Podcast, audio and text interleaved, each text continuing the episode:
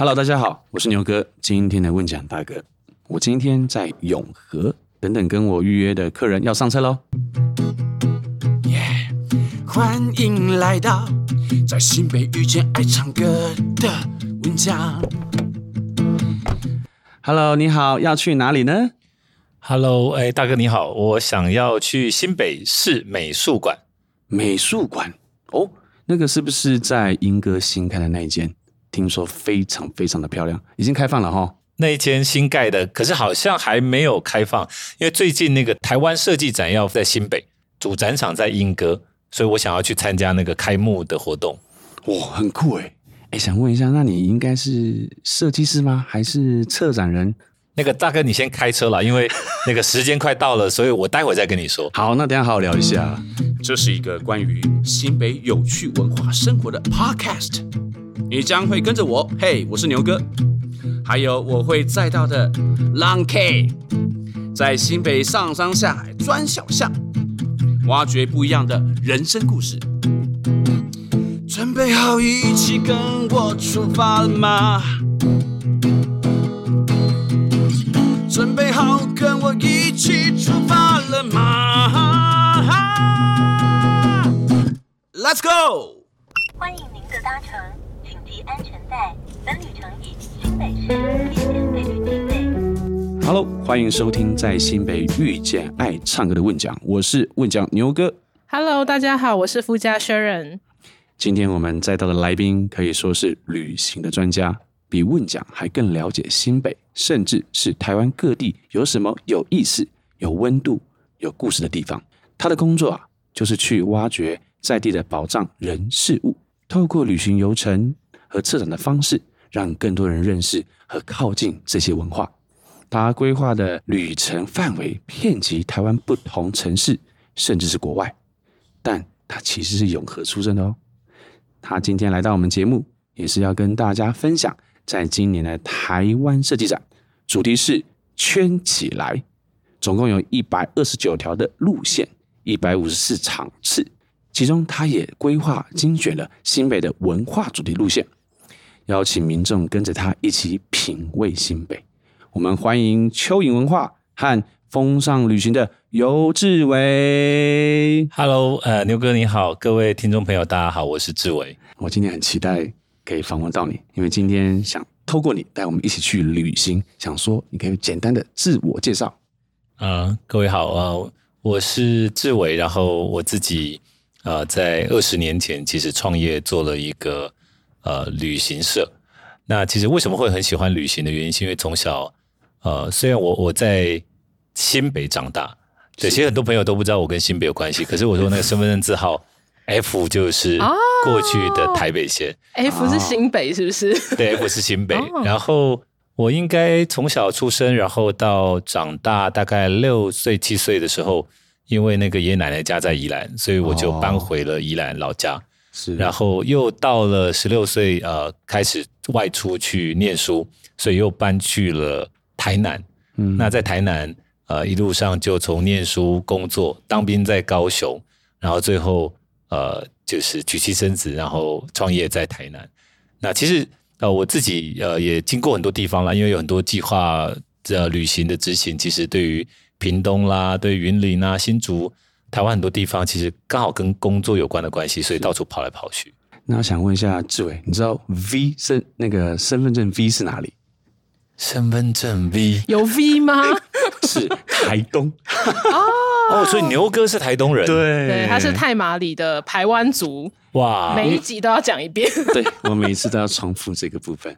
哎，我刚才知道原来新北是 F，对，而且台湾族接下来。十月份那个土坂部落有很重要的五年祭，是对我我到时候十月份也会去土坂，那我看我跟你一起去好了，好啊，好，那你是不是跟你的原乡很不熟的台湾族？所以需要透过你可以让我更深度的认识。当然，因为其实呃我自己非常喜欢台东啊，然后这几年刚好有机会呃就。到南回去认识了一些地方的朋友，也做了一些事，也许待会有机会可以分享。耶！但我们可能还是要先回到新北的。我又离题了，我们先回来一下哈。哎，那志伟，你是这个旅行的专家，然后这次你在台湾设计展还有很多很多精彩的旅行的规划。那么想问一下，就是你应该对新北很熟悉哦。呃，我我其实对小时候的印象在呃永和的地区，可是实际上详细的路名好像已经有一些改变，跟跟现在好像不太一样了。那那我记得，因为我小时候呃家里面爸爸是开那个那个照相馆哦，对。在永和吗？对，然后我记得印象，对于小时候的住家的印象就是，呃，我们家有，因为其实好像以前永和也没有定每现像现在一样，所有都是大楼跟住宅林立。我记得有一些空地，然后我们家在一个小小的斜坡上面的房子的的第一间，左边啊右边的第一间，然后那一栋房子的一楼其实就是相馆。嗯哼，对，所以我我有印象是这一些东西，然后。呃，小时候当然有一些照片是那个呃，有可能来拍照的这一些呃，我记得好像有一些是歌手或一些一些姐姐们，然后就会抱着我小时候的照片。可是除了照片以外，其实我对这些人完全没有印象。虽然出生在永和，可是呃，我家有亲戚住在新庄，嗯，也有住在中和的锦屏路。所以小时候在宜兰跟台北之间，其实也是常常跑来跑去。因为呃，当然后来国小的时候在宜兰念书，可是每一次的寒暑假还是会上台北来找亲戚。嗯，所以印象就觉得台北、新北这些年，就这几十年来，其实真的变化还蛮大的。哦，那个以前是道路的地方，现在可能盖了高架，对不对？盖了捷运。对，然后我印象中一直都觉得，现在对现在的台北车站啊，嗯，就是都还是觉得说啊，我小时候看的那个台北车站是一个古老的台北车站。它跟现在有什么明显的不一样？它其实就是很像台南啊那个地方的这种过去的传统的车站。啊，比较矮的感觉。对对对对，然后我记得后面那个承德路上也有那个公车总站。啊，对，所以。附近的景观其实确实有蛮大的不同。以前我记得那个圆环也都有很多小吃在啊，嗯、可是时光变迁，这几十年经过，台湾其实变成了一个现在其实双北交通非常便利。是，然后其实呃，我觉得当然小时候总是会怀旧了，可是现在其实有更多的公园，现在有更多的美术馆，嗯，更多的呃生活所需的这些建设，其实都相对的变得更好。嗯嗯嗯。我觉得有一个感觉，是因为刚刚有提到牛哥跟志伟是你们是同同一代人，一九七六年。对，然后我在想说，哇，你们好像真的是看了整个变迁的过程，就是因为我觉得我，因为我是九零后，然后 九零两轮两轮，对，然后对，所以我觉得我可能就是一一出生一睁开眼看到的东西都是现在的状态，对，所以我我会觉得哇，听你们讲，就是好像有一点那个时间轴被拉回到过去的那种感觉。就那时候，我刚刚讲说男视角，然后我想讲一下，就是那时候都是矮房，然后小朋友就可以一起去打弹珠，然后抓龙虾，甚至还有抓龙虾哪里有、啊？有有有有有，就是那种那种那种溪流，溪对溪流那边哦，是不是龙虾？我这个倒不一定了，虾子虾子啦，对对对，因为例如说以前小时候确实很多的河流里面溪虾啦。然后要钓鱼啊，要猛拉啊，猛拉。嗯，所以台湾传统都都有这个美好曾经的年代。那我想说，美好是因为那是我们怀念的美好。嗯，对。那对现在的小孩子来说，对于他的现在，他也觉得很美好啊。啊，了解。那这样子，当听志伟讲说，你其实有点像是绕了一整圈台湾的的一个一个成长的历程。嗯、那因为现在我们就是呃，今年会在新北这边有一个旅行的游程嘛。那我蛮好奇，就是这是你第一次回到新北去做这些设计吗？还是你之前就陆续有在新北做不同旅行的开发？嗯，其实呃，过去几年，其实在一开始呃，新北其实做淡蓝古道的时候。其实有连续两年都协助新北在淡蓝古道这个路线的探勘，以及呃周边的一些所谓呃经历过的村庄，呃有没有一些可以作为旅行者支援的一些点的盘点跟设计？嗯，这个其实是过去我们跟新北其实合作过的内容。嗯，那真的如果你说呃过去当然也有协助过像台南啊、新竹一些不同的地方做比较整体的旅行的呃品牌跟整个计划的盘查。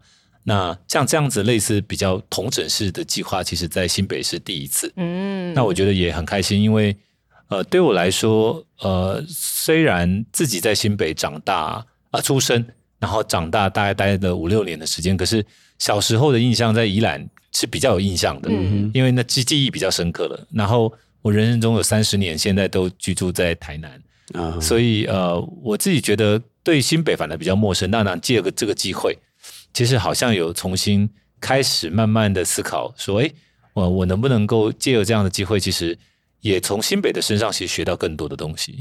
那我好奇，这次因为这次有十条路线嘛，那就是在做你在就是在去开发或者在跟在地人讨论的时候，有什么比较令您印象深刻的故事吗？其实呃，我觉得对于所有的路线来说啊，我我自己其实印象非常深刻的，应该是说，呃，原来我我自己就很喜欢的一个地方，其实是。呃，水晶酒这个区域，嗯，那为什么我会说呃，我特别想推荐这个地方的原因，是因为当然大家都对九份很熟悉，嗯，因为九份曾经拍过电影，对对，然后也是这个很多呃外籍旅客来到台湾之后，嗯呃，除了台北城市以外，他们第一个会抵达的地方其实就是九份。可是很多的朋友其实跟可能并不知道，呃，其实跟九份很邻近的金瓜石，甚至底下的水南洞。其实它是不同的生活的场域，而且它有很多在生活里面的细节，其实是如果你从一般的观光角度，可能你看不见。例如说，呃，九份也有很多楼梯，可是它大多数的楼梯的台阶都比较高，哦，可是你在金瓜石的台阶就比较低。哦，因为这个有原因吗？对，因为在过去，呃，这个产产金跟淘金的过程里，呃，金瓜石的这一些所谓的金矿都是。啊、呃，块状的金比较好采，嗯，然后日本人的这个所谓的公司宿舍都设立在金瓜石，所以呃，就是日本人他们穿的衣服是那个和服嘛，嗯、对对对，然后他穿的是木屐，所以他没有办法抬脚抬太高，啊，对，可是，在九份这个地方，因为开采的金，呃，它的这个存量比较低，它就是杀金，所以它采取的方法就是日本人把这个。呃，就是这个公司把这个统包的权利，比如说交给牛哥，然后牛哥再找了一群朋友说：“哎，那我们一起来做这些事，然后掏到多少，我们再来分的方法。”所以他用一个比较节省成本的方法去创造那个九份淘金如何产生出价值。所以这里就变成台湾人集聚比较多，所以你看盖的房子也比较错落，然后台阶也比较高，因为大多数工作的大概就是穿短裤啊、穿长裤这样子的做法。那到水南洞，它就是更靠近十三层嘛，嗯，所以这里就是大部分的都是那个十三层过去在这个台金公司工作的人的宿舍群，所以每一个地方啊、哦，其实不太一样。哦，所以它是从其实从它的建筑构造或是一些地理环境，你就可以读出说他以前是住什么样的人，发生过什么样的事情。对，那如果你要把这些事情想得更深一点点、更远一点点，就是说，其实。呃，我们刚刚提到说啊，像我们是一九七六年，我们在想象那个过去的美好。其实我觉得旅行有一个很有趣的地方，就是如果旅行，呃，我们移动是在现在的空间里嘛，嗯。可是如果你要让它变得精彩，就是你要把时间加上去，嗯。像我们现在如果假设漫步在金瓜石的这一些呃老房舍旁边，那我告诉你，这是在日本人时代。那为什么台阶这么低？你就会想象说，哇，原来有这样的生活吗？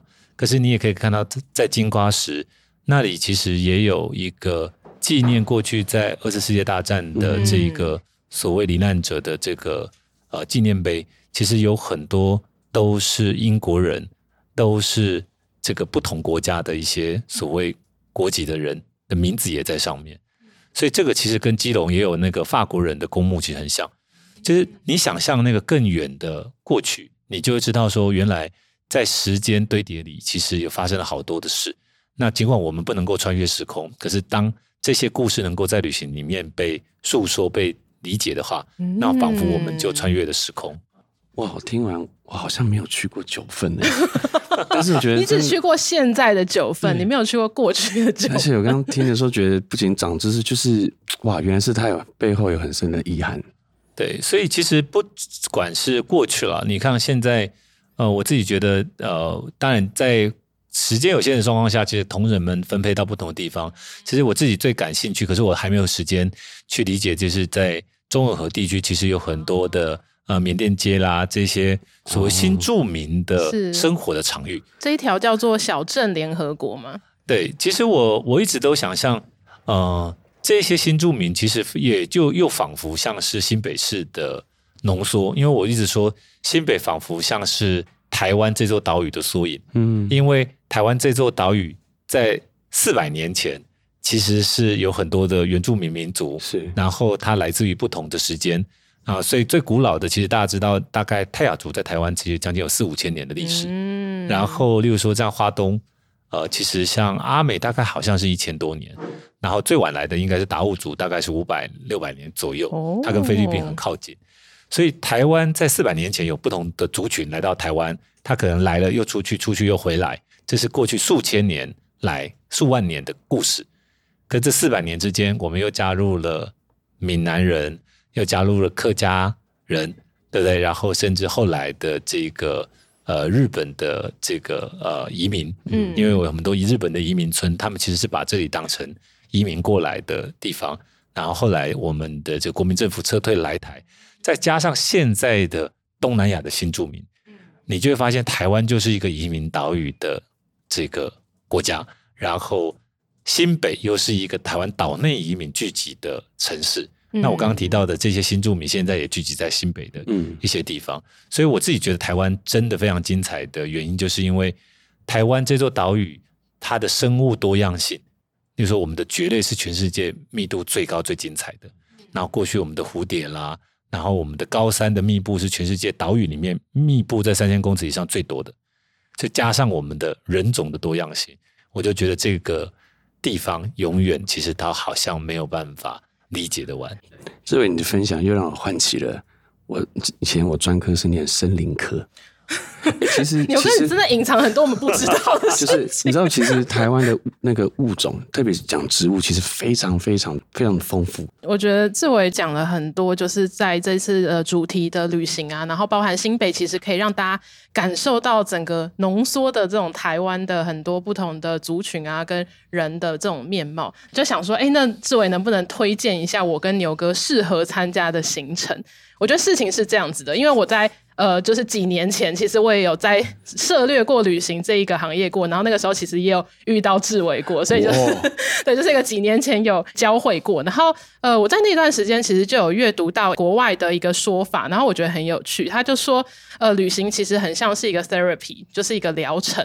然后他就说，像古代的可能罗马人，他可能就是会走到某一个城市去看牙医，然后或者是他就是 可能，或者像现代可能呃会想要解放自己啊，或是让自己变得。就是更外放，可能就会往中南美洲去旅行，去感受那个文化。对，所以我就在想说，哎、欸，其实这十条有没有可能，它也是各种的解方，是可以提供给我们这些旅行者不同的一些体验跟感受。那我就想说，那能不能牛哥你讲一下你最近的烦恼，然后看志伟可不可以给我们一些处方这样子？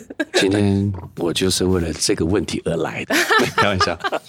就是我这个很想问一下，就是平常都是一直在教学。然后一直一直想要写歌，可是你知道，在这个音乐空间的地方写歌，有时候常常就没有太多的灵感，或是太多的烦思虑烦扰。想问志伟有没有推荐我可以去哪里好好的沉浸心灵，想想旋律，写一些歌曲？好，我认真的想一下。我觉得其实现在很多朋友，也许在整个。大台北都会区，如果真的想要好好的散心的话，我觉得北海岸是一个还蛮好的目的地。那为什么会说是北海岸的原因？我大概推荐几个点，我觉得大家可以从这些角度上面去思考。就是人生有时候遇到困境的时候，嗯，呃，如果你喜欢爬山，爬山是能够让你发现，其实人类还蛮渺小的，嗯，就是。你就会觉得说，呃，能够在山上好好的走完那一段路，好好的呼吸，能够休息，能够吃个饭，你都觉得这是多大的幸福。所以这是爬山的好处嘛。那呃，当然北海岸没有山，可是我觉得呃，大家也可以到三芝这个附近有很多墓园嘛。哦，我觉得去墓园走走，你去墓园走走，你会觉得。人生到最后，如果还是难免会离开的话，嗯，那你要不要好好的思考？也许把握每一段时间，哪一些事情能够让你快乐，哪一些人值得你珍惜，哪一些事情是你想做还没去做的。嗯，那它对应到的应该是什么？它对应到的是你如何思考你的渺小。那你就走到野柳去。那记得走进野柳的时候，呃，不要跟着民众就一直排队要去拍女王头。嗯，你走到野柳的时候，你也许可以呃，不往右边走，右转走进第二区去。你可以往左转走进第一区。是。那第一区你可以看到啊、呃，整个地上有非常多的化石的呃这个实际的可以看得到的。你甚至蹲下去，你可以摸得到。嗯，那地上有海胆啊、海星啊，甚至这些生痕化石都存在着。可是，呃，多数的人，如果你只看到那个，你就觉得啊、哦，那就是化石。可是，如果你理解那个化石，它是两千一百万年前的大寮层，就是沉积岩。嗯、所以，两千一百万年前的生物沉积在海底，然后累积成一个化石层。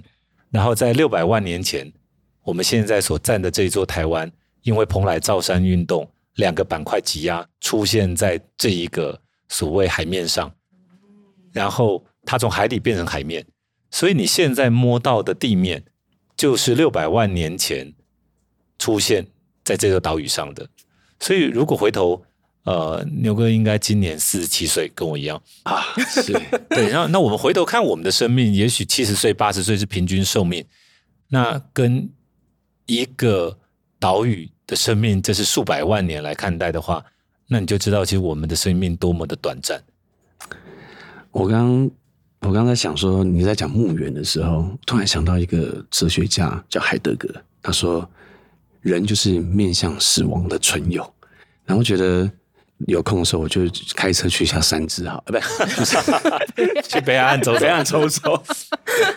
然后我觉得，哎、欸，刚刚听起来，我觉得我们在学校上课啊，真的应该出去走，才会真正去触碰到那种那种大自然，或者是台湾的自然的特色跟景观。所以，其实我自己喜欢旅行的原因，就是因为我们都一直听到一段话，叫做“读万卷书，不如行万里路”嘛。嗯、那呃，不是说书本里面的东西不好，有时候。我觉得，呃，阅读也是一种旅行，它可以让你在同一个场域里面，可是却能够神游到全世界各地去，甚至穿越时空到不同的年代去。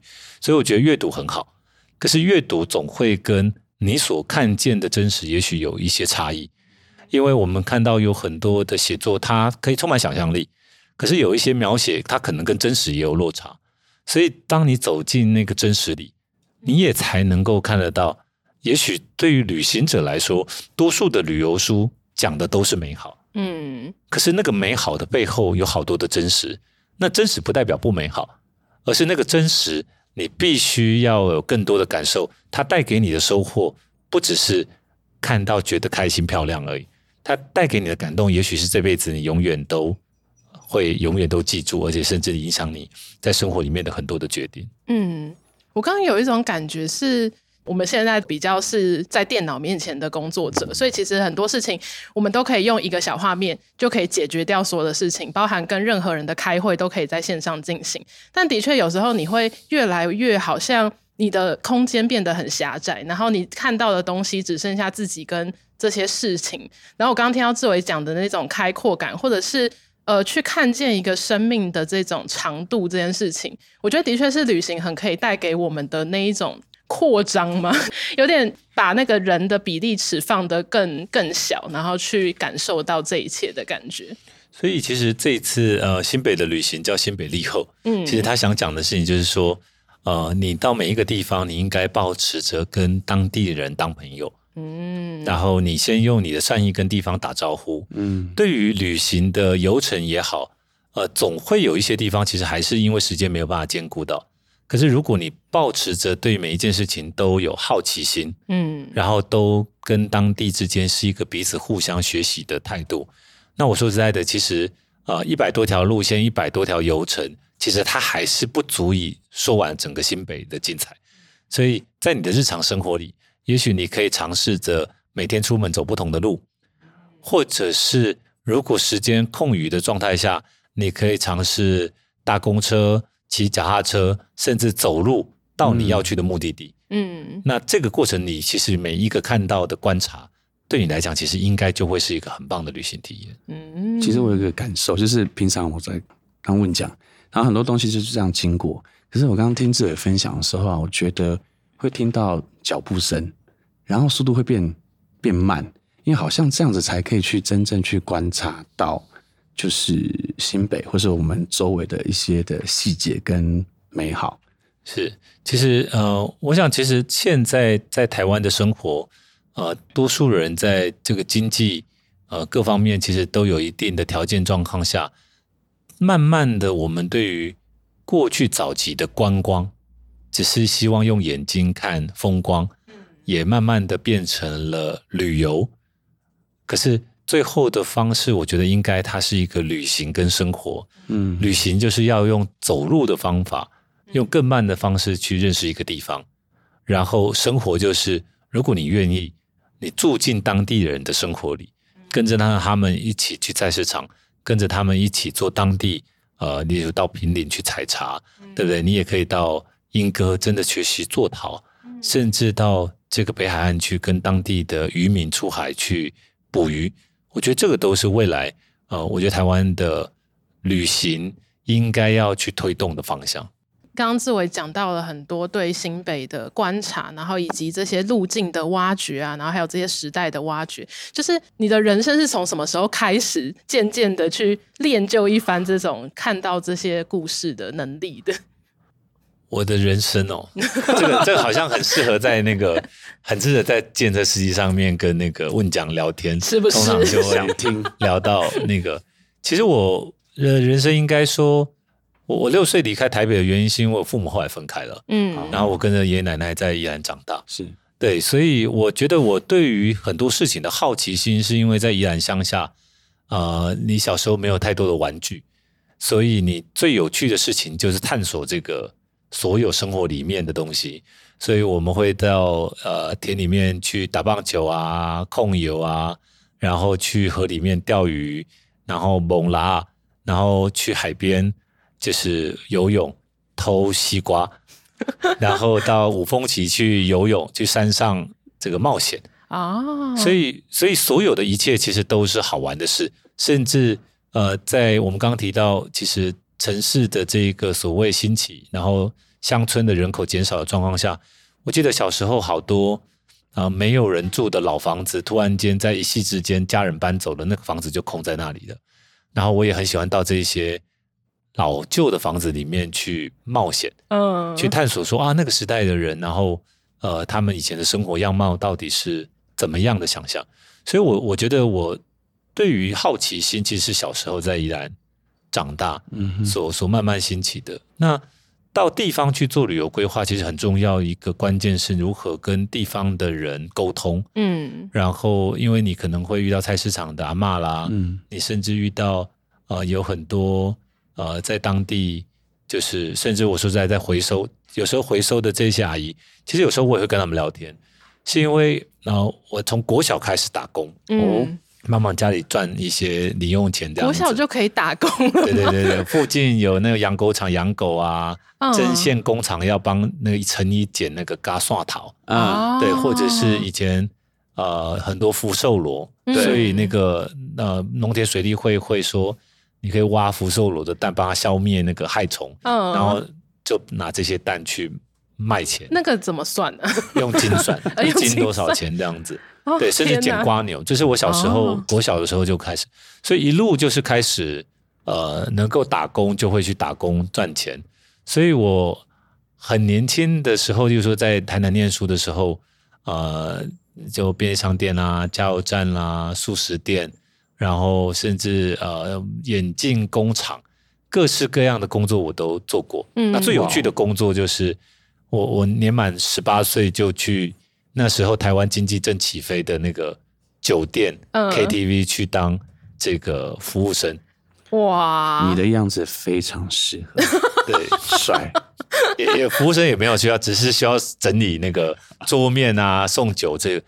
可是我自己觉得，在那样的工作环境里，其实我看到了很多不同的面相。嗯，呃，大多数的人也许对于呃台湾正常的这些职业以外的特种业，也许都会有一些偏见。嗯，可是我自己看到，呃，有些呃那时候对我来讲，他们都是这种大姐阿姨们。其实他的生活的背景的状况，你就知道，其实他承担很大的压力。嗯，他以一般的工作收入来讲，他可能没有办法面对整个家庭在这些医药费、生活费上面所有的承担。然后，所以你知道他们来工作是无可奈何的。嗯，那我也会看到，在酒店里面也有春天，就是那个我印象非常深刻是，那个对面有很大的工厂是纺织厂的那个老板，每一天都在。大概八点九点吃完晚餐之后，他就到 KTV 里面来唱歌。嗯，可是他就会说啊，那个如果今天没有坐台的这一些呃小姐也可以进来。那所以他就是他就觉得让那些没有收入的人先进来里面，然后进来也没有唱歌。他就只是陪他喝酒，然后看新闻，然后聊一些对新闻时事的观察。等一下，KTV 里面可以看新闻呢？啊，因为以前电视打开就第四台啊。哦、嗯，对，然后，然后，呃，有时候他们就喝喝酒，然后聊聊天，然后晚上九点十点，你还会看到那个成衣工厂的老板娘跑进来，然后她就去跟她老公说：“哎，那个谁来家里这边找你，你回家一下这样子。” 很有趣，然后 你就觉得说，嗯，对，所以在不同的环境里，其实，呃，我觉得真的会有不同的面向。我们我们多数看一个人，总是会看到一个表象，就是说啊，这些老板去酒店里，嗯，他就是喜欢去特种营业消费，嗯，然后去酒店上班的人，好像就是好像对自己的生活没有那个，其实实际上并不然。嗯，所以呃，我自己觉得旅行真的是一个很好的学习，是因为当你走进地方。那你会看到每一个地方有他生活的无奈，可是也有他努力的地方。那所以如何让他努力的地方被大家更多人看见？所以转换成旅行的体验，也许对他来讲，现在也许捕鱼也好，农作也好，各种工业某一些产业，也许不在现在的生活里有这么大的价值。嗯，可是他也许可以转换成旅游里面很重要的一个体验。那我我我自己从事旅行产业来。呃，一直没有做很大的规模的成长，因为我们大家也很难把公司做得很大很好。嗯，可是想做的事情就是能不能够跟地方一起努力，也许创造一些更能够让大家认识台湾的一些可能，然后也让更多的朋友们借着这个机会去重新认识我们这块土地。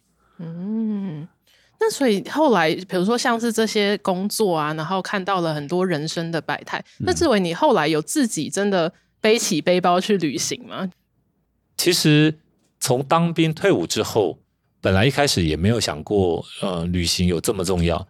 可是，一出去自助旅行之后，就发现旅行能够带给你的学习跟呃看待这个世界的方式，真的跟呃学校里面的课本差蛮多的。嗯，所以我我其实从两千年退伍，然后到两千零四年决定创业，中间这三年多，我旅行大概二十次。然后就是自己背着包包，然后就到世界各国去流浪，然后用最便宜的方式，嗯、可能睡车站啊，睡机场啊，然后青年旅馆，我记得像便宜的话，一个晚上一百多块台币，就也不会有冷气啊，有电风扇就很很很 OK 的这样。哦，所以你二十七岁就创业了？对，二十七岁。你刚刚是不是在算到几岁？等一下，我好奇，所以两千年的时候就已经很盛行这种背包客的风气了吗？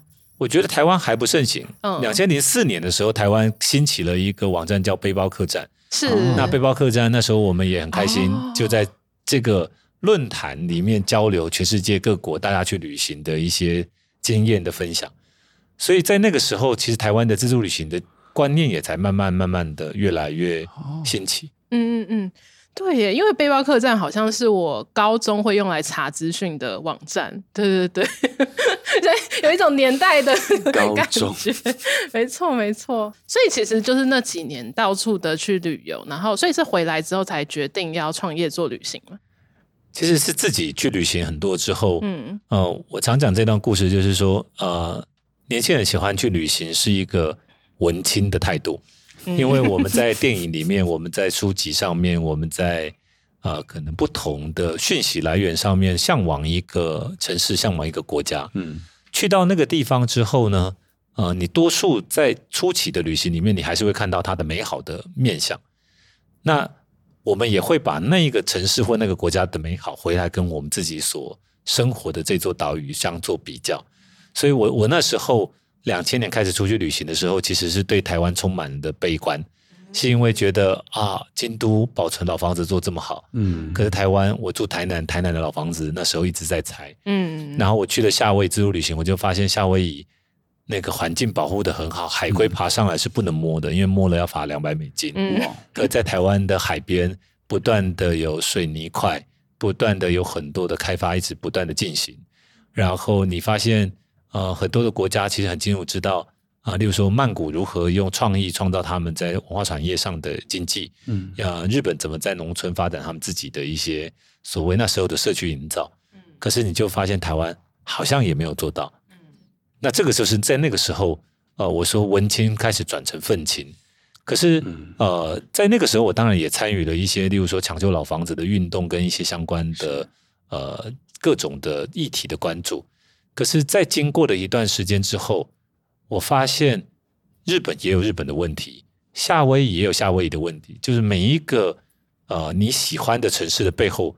有一些事情是因为你第一次旅行、第二次旅行看不到，嗯。可是如果你停留更长的时间，如果你愿意在阅读中间，或者是跟当地人更多的沟通上，你会认识那个城市里面也有一些事情跟我们一样无法解决的。所以真正的关键不是抱怨我们所拥有的环境，而是你能不能够投入改变这个环境。嗯。所以我决定创业的目的是，既然我想要保存老房子。那我最好的方法就是带一群人到日本的京都去旅行，看所有的老房子如何产生出价值。哦，然后在台南我们就去推动老房子的计划。如果我们看到日本很多的农村能够创造出价值，那我们就带大家去看日本的社区营造跟地方创生。回到台湾，大家就觉得，哎，我们好像也做得到。嗯，所以其实在，在呃真的决定创办风尚旅行的过程里，其实就是。从这个角度去，其实到目前为止，嗯，呃，我们还是呃希望带着更多的朋友，其实在国外的旅行里面去学习别人的优点。嗯，那回到台湾来，我们能不能够把我们所看到的东西转换成行动，然后慢慢的去推动？其实我们在每一个面向上面如何做得更好？而且你真的是用时间去累积，台南也待了最久了，对，三十三十年。我发现他真的要认识一个地方，要花很多的时间，而且放慢脚步。然后去感受它。我刚刚听到志伟讲到这一段呢，我就觉得，哎，我们好像可以来进问讲 KTV 了，因为好像很多都在想说，哦，如果还有明天的话，我们要做什么事情？没有错。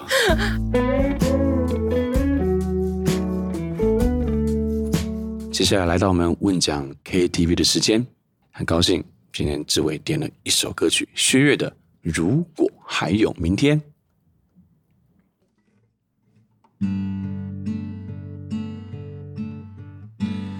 如果还有明天，你要怎样装扮你的脸？如果没有明天，要怎么说再见？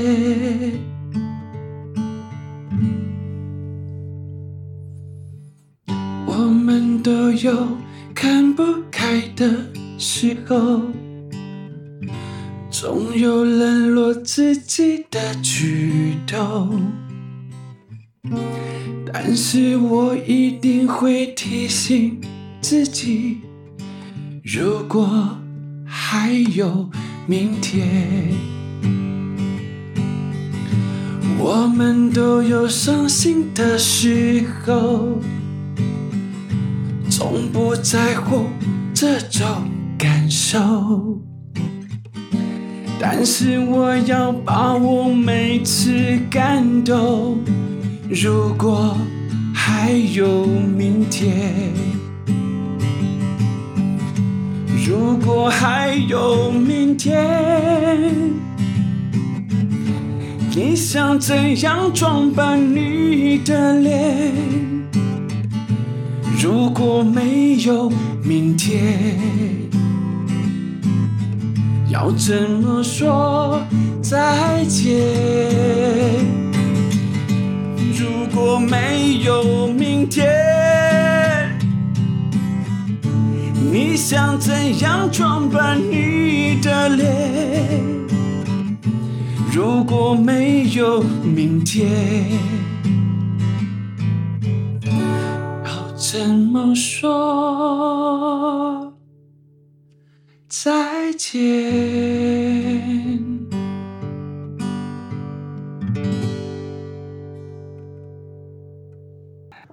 很感动，志伟选的这首歌。其实我刚刚唱唱到的过程当中，其实有一度就是小哽咽，有 真的假的？对，想听听你为什么会选这首歌？你是想说，因为明天礼拜六还要跑车是不是？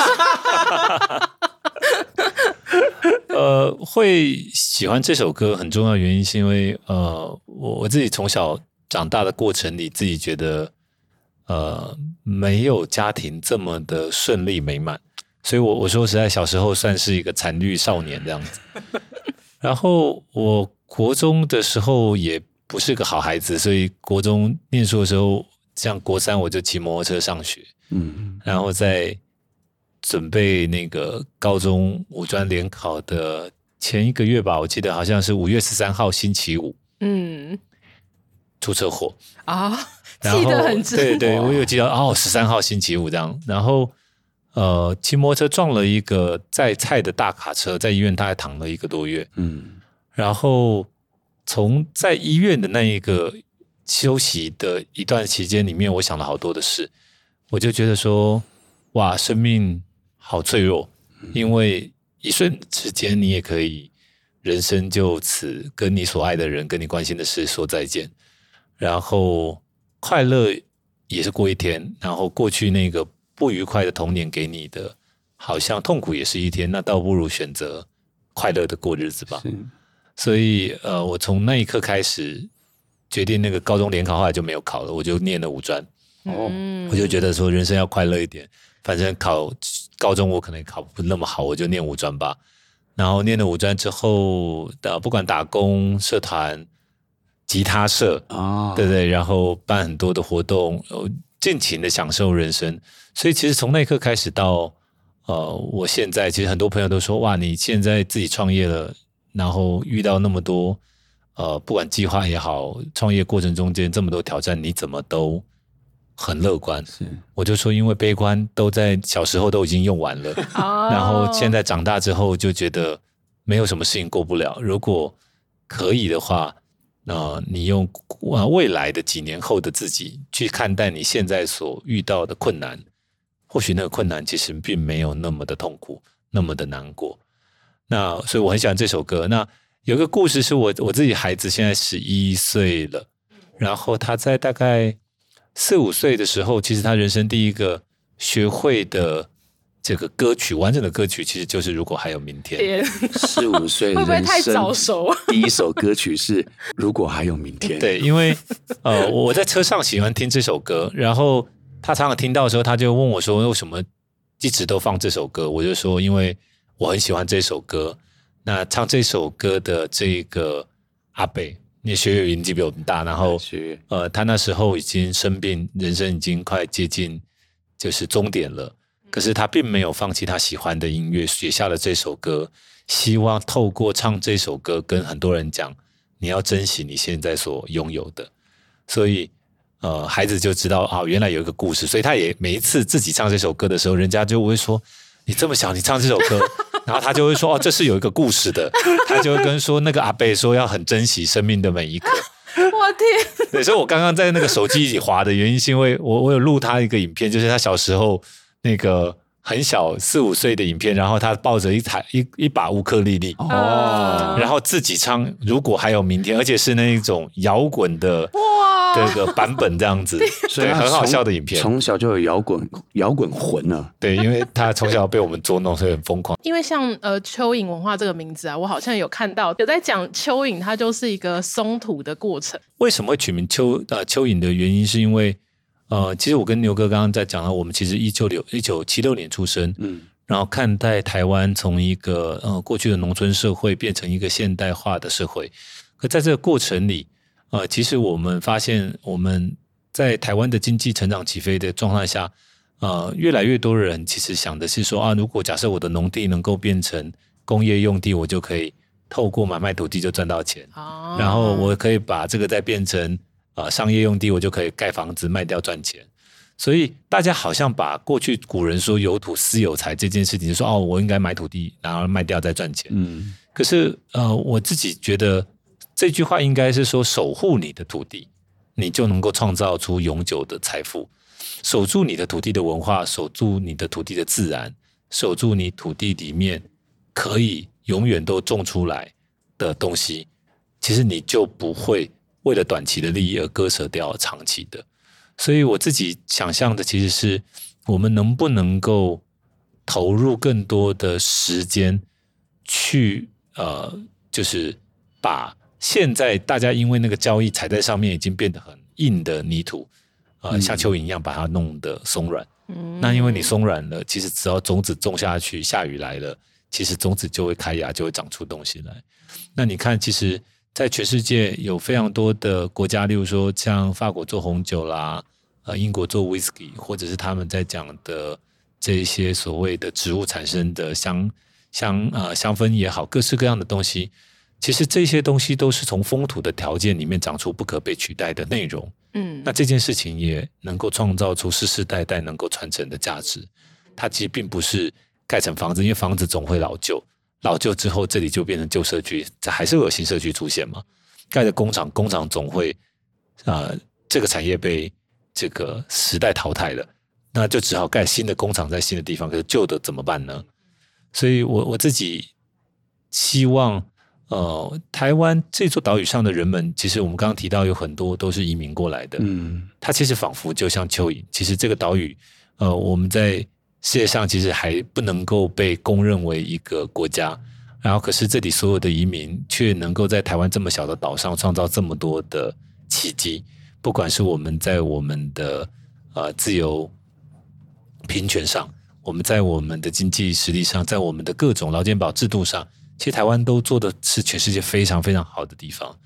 所以蚯蚓绝对能够产生出价值，只是我们愿不愿意守护土地，然后让这个土地长出更永续的做法。其实我听的时候很感动，因为我觉得我好像也参与成为那只蚯蚓。我觉得一个感动点是，它其实不断的在在地去翻土，把真正那个感动表现出来。然后台湾不仅有很多过去我们不知道的事情，其实我发现到在有限的资源里面，其实是有很多很多可以创造出来的价值。所以我要成为蚯蚓。所以以后我们大家见面，我们就一直扭动身体的。接下来来到我们新北快问快答，最爱吃的新北小吃。新北小吃好像不好不好介绍，因为新北很多吃的都是来自于各地的集结啊，所以我我觉得新北呃要能够对一个就是小吃印象，因为新北真的包含太多区了。所以，如果单就统一，好像不是快问快答了。我我喜欢，没关系，没关系，我们慢慢来。慢慢来，我喜欢吃那个啦，那个九份的藕银啊，因为就像我喜欢吃那个台南的八宝饼一样，我最喜欢吃那个一样啊，对对对对，软软的，对软软的东西，这是我喜欢吃的。嗯，最常在新北哪里活动？其实我最常去的地方，反而是。那个我刚刚提到那个九份金瓜石那一个区块。啊，对，因为呃有时候呃旅行执行任务以外啦，我们自己其实很喜欢到金瓜石有一间餐厅，有一间叫做食不厌，食不厌，食不厌的一夜干超级无敌好吃，就是我会为了吃那个一夜干跟猫饭，就跑到食不厌去，天那，一定要去，好好好，赶快记下来，对，接下来。新北最推荐的地方可以去逛逛的，呃，其实我现在办公室跟住都住在那个大同区，那大同区的对面，大稻城的对面其实就是空军三重三重一村。我我非常喜欢三重一村，因为我们九月底要在那边办活动。哦，因为很多年前就曾经参与过那个三重一村的保存的前期的计划。嗯、了解了解。那我觉得三重一村是少数，其实保存原来的生活的样貌，也没有把它修得很新。嗯，所以你走进三重一村，仿佛走进了一个时光隧道里。嗯，你可以想象那个地方当时的人的生活。如果想放空，推荐去哪里？我觉得北海岸呢、啊，刚刚提到北海岸，啊、人其实看着海。一直海浪在拍打着，我觉得就会是一个很好的疗愈的过程。嗯、然后北海有很多小渔港，嗯，那那些小渔港其实平常人也不见得那么多，所以我觉得就算到渔港里面停下来，然后跟当地的移工，现在很多移工可以跟他聊聊天啊，嗯、然后跟当地人聊聊天，我觉得都是还蛮适合放空的。好，如果人生迷惘。推荐去哪？我们刚刚有提到哦，去墓园走走，你就会觉得人生有什么好迷惘的。好，所以放放空是北海岸，那迷惘就是更深入到墓园里面去。对对对对 OK，其实搞不好也不用到三芝，也许那个各大区域有墓园的，也可以欢迎各位听众。新店安坑那边可以推荐给大家这样子。如果想要冒险，推荐去哪？其实我觉得三重、永和、中和都很适合冒险，因为因为。人口非常多啊，然后所有的那些呃住家街道巷弄混合起来，其实大家如果看那个过去的地图，永和、中和，其实在过去的城市规划里是非常非常巨大的一个一个迷宫式的规划。嗯，对，所以我觉得那个冒险应该是不见得要往山上海边去，应该在城市里，如果。你喜欢探索各种可能的话，我觉得那也是一个很好的冒险。而且中永和是不是很容易会迷路的地方？对对对，对，多数的人，如果你你是外地人，你很难对那个路很熟。了解了解。我上次就是这个坐计程车，他就我说我要到自己自己开车，没有那时候要去跟朋友约 约啊，喝酒是不是？喝酒。我要去中正路，他马上问我是哪里的中正路。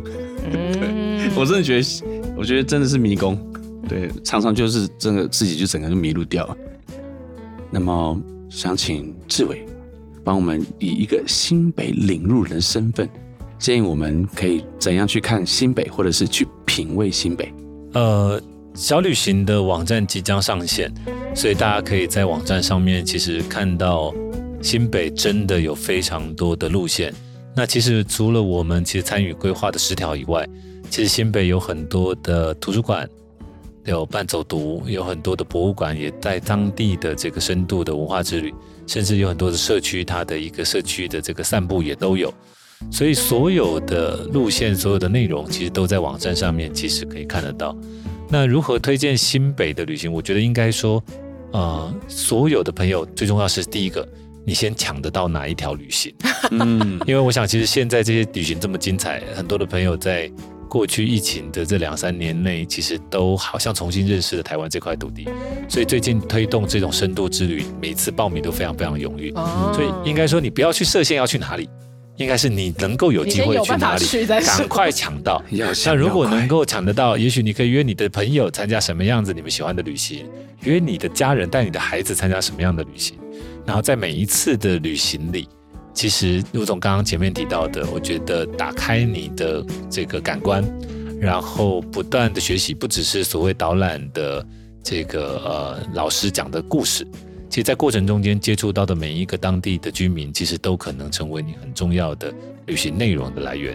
所以，我觉得，当你拥有这样的态度，用这样子的心情去面对的时候，我觉得所有的旅行都很精彩。嗯，哇哦！那想问老师，就是有有哪时候要开始抢票吗？还是 请密切的关注那个官方的粉丝页跟官方的网站的讯息。好，OK，那我们应该会再贴在节目栏里面相关的讯息，大家可以再关注。停止计时，请记得随身行李。欢迎再次搭乘。哇，时间好快。已经到了新北市的美术馆，不太想放你下车，太精彩了，太精彩了。等一下，我活动结束完之后，你再载我回去。我们就停在这边等。好，然后还是我们可不可以一起去看那设计展？没错，希望今天这个我们这个乘车还满意，记得帮我们打五颗星的好评。好，谢谢牛哥，谢谢各位观众朋友，那就期待下次见喽，拜拜。谢谢志伟，拜拜，谢谢志伟。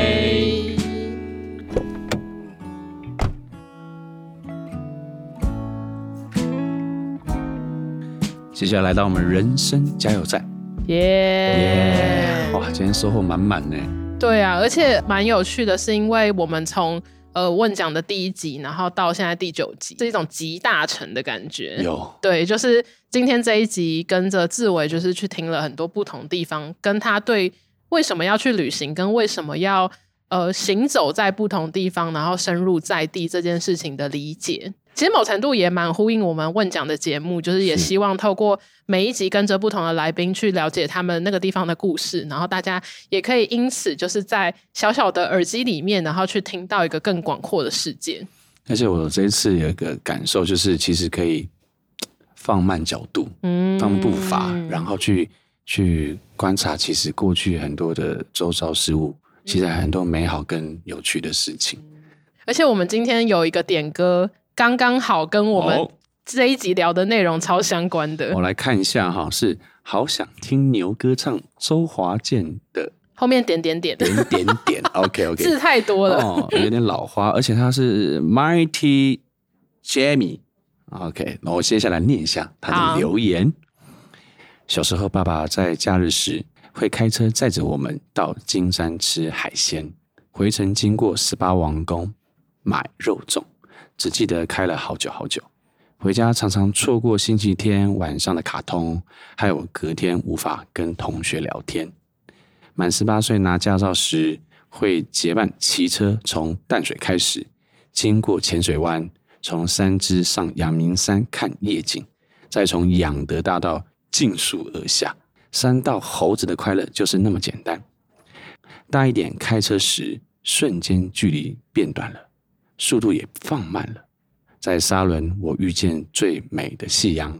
白沙湾的咖啡厅如数家珍。某个跨年夜倒数时，巧遇浅水湾的餐厅联合放十几分钟的烟火，是我哎、欸，真的很有画面呢。对啊，是我一生最难忘的跨年。这条路我走一辈子都不会腻。天哪，哎、欸，我们的听众也太有才华了吧？对啊，短短一段文字就仿佛带我们去那一条路走了一回。真的，而且哎、欸，我我其实因为我是念大学是念那个文化大学，所以我对那个养德大道，我真的对牛哥越来越了解。我今天还知道你是什么森林系、森林科的森林系。啥呀？哎、欸，不过其实养养德大道文化、啊，我觉得那边真的是很美。嗯，对，真的很有很有意境。对，哎，所以他点的歌是什么？哦，对哦，我们来看一下他到底点的这首周华健的《稍等我一下》。新的方向是不是？新的方向。好，那就让牛哥来为这位 Mighty Jamie 献唱周华健的《新的方向》。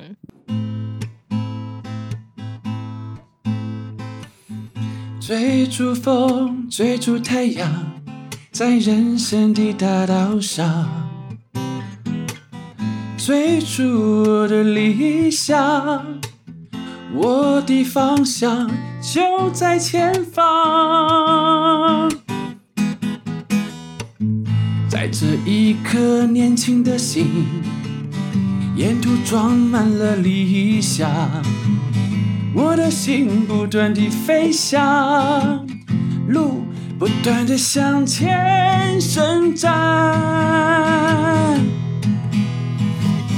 我的方向就在前方，追逐我的理想，新的方向。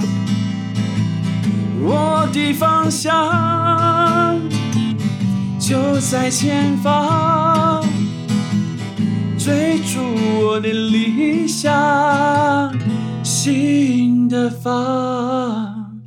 想，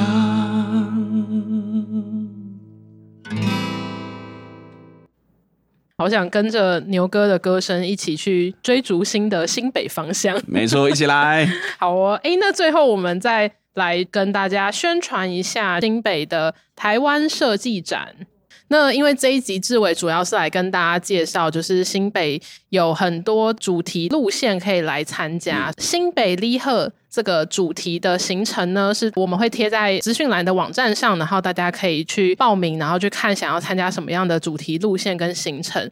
那同时呢，十月六号到十月二十二号也会有台湾设计展在新北的展区开展，然后主题是。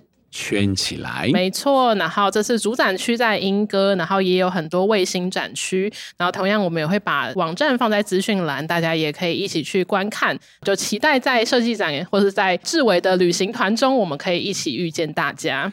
要赶快上去哦，要抢要快。